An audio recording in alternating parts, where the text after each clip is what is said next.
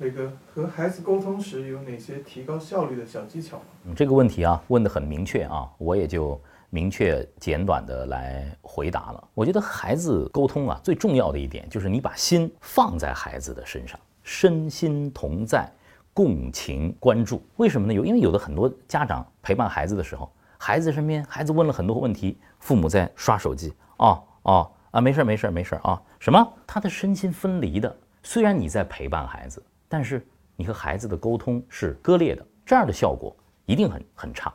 蹲下来看着孩子的眼神，身心同在，沉浸在和他的交流当中，效率自然提高。第二个法门，一定要实时的互动，不要根据自己的节奏来，要按照孩子的身心的发展和节奏来。实时互动非常重要，不管是在共同阅读的时候，共同做一个活动的时候，这种及时的反馈都是所有的手机、所有的电子产品没法代替的。因为电子产品它不身心同在，它不实时互动啊，所以说爸爸妈妈的陪伴非常的重要。第三个就是父母和孩子沟通的时候得真实，得有趣，得有爱。你只有自己真实，自己有爱，很有趣，孩子才可以和你一起开心的交流，像玩儿一样的交流。你觉得这样的交流能不高效吗？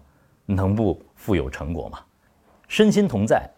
共情关注，及时的交互，真实、自在、有爱、有趣，我相信你一定会沉浸在这样的亲子共度的时光当中，也是非常非常美好的。让我们一起和孩子愉快的交流吧，好好的沉浸在这种交流过程当中，你会非常珍惜亲子共度的时光的。